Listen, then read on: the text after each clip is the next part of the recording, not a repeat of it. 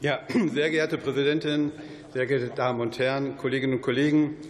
Momentan habe ich so den Eindruck in dieser Debatte, auch in der öffentlichen Debatte, dass wir sehr viel über Probleme reden, über Risiken, auch über Streit wird momentan sehr viel gesprochen. Und was wir dabei übersehen, auch bei diesem Haushalt, das sind die Chancen, die wir haben. Und auf die will ich heute mal so ein bisschen eingehen, denn äh, wir haben einen Haushalt der Investitionen aufgestellt. Wir haben interessante Projekte wie zum Beispiel Kindergrundsicherung, die die soziale Gerechtigkeit in unserem Land voranbringen. Wir bekämpfen die Kinderarmut. Wir haben das Gebäudeenergiegesetz, ja eine verpasste oder eine verschlafene Wärmewende in der Transformation. Da hätten wir viel früher mit anfangen sollen. Andere Länder hängen uns da so langsam ab. Wir müssen also reagieren. Also ein ganz wichtiges Gesetz, was wir auch heute noch diskutieren werden. Und diese Dinge sind in diesem Haushalt abgebildet. Und diese Dinge, sage ich mal, sind viel zu lange liegen geblieben. Das geht aber die Ampelkoalition jetzt an. Ich finde das genau der richtige Impuls zur richtigen Zeit, den wir jetzt brauchen. Eine Investition ist zum Beispiel, wir räumen mit einer Plattform die Munition aus Ostsee und Nordsee, ein ganz wichtiges und innovatives Projekt. Und ich nehme das extra nochmal, weil ich ja selber auch Ingenieur bin und ich weiß, dass wir viele Kolleginnen und Kollegen in Deutschland haben, die sehr innovativ sind, die arbeiten wirklich an neuen Verfahren. Und ich glaube, unsere Aufgabe als Politik ist es, diesen Menschen den Weg freizumachen, zu ermöglichen, dass kreative Lösungen in Deutschland schneller vorankommen. Das ist auch das, was der Haushalt und unsere Reformen abbilden, und das werden wir auch weiter verfolgen.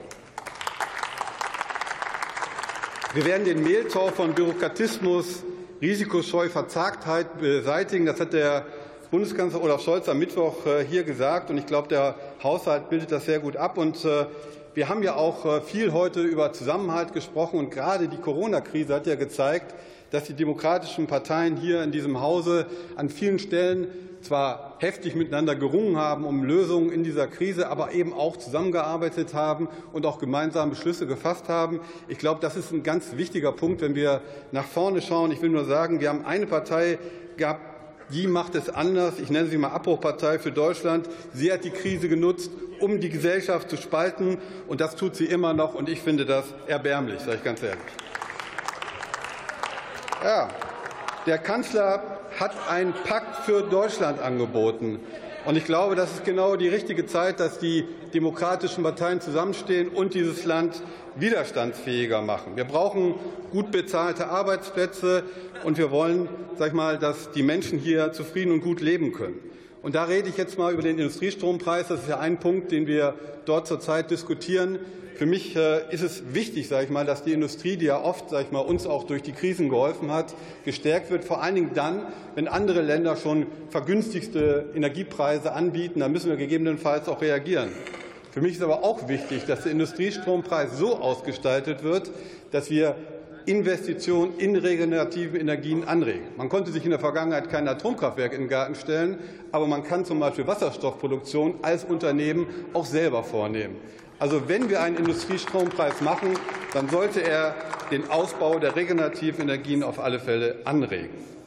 Meine Damen und Herren, dieser Haushalt ist ein Gestaltungshaushalt. Wir bekämpfen die Kinderarmut. Jedes fünfte Kind in Deutschland wächst äh, arm auf.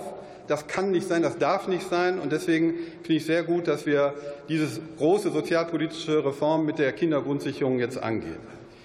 Zwei Sachen sind ganz wichtig dabei. Zum einen müssen die Hürden für die Antragstellung, ich erlebe das immer wieder im Wahlkreis auch, wie kompliziert es teilweise ist, solche Anträge zu stellen. Das muss einfacher, das muss zentraler laufen. Und die Ersparnisse, die wir bei der Auszahlung des Elterngelds haben, müssen jetzt eben eingesetzt werden für den Kinderzusatzbetrag. Das gehen wir jetzt mit diesem Haushalt an und ich finde das genau richtig an dieser Stelle.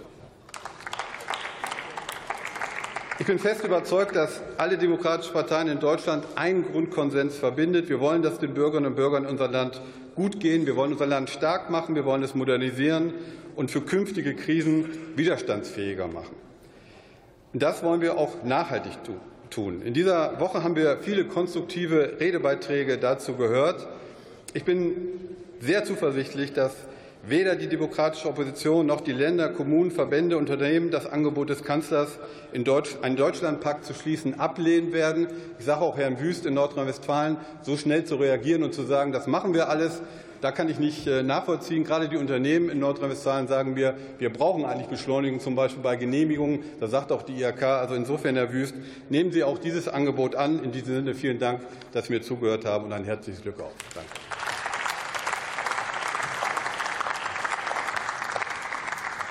Und für die Unionsfraktion hat das Wort Dr. Carsten Brotesser.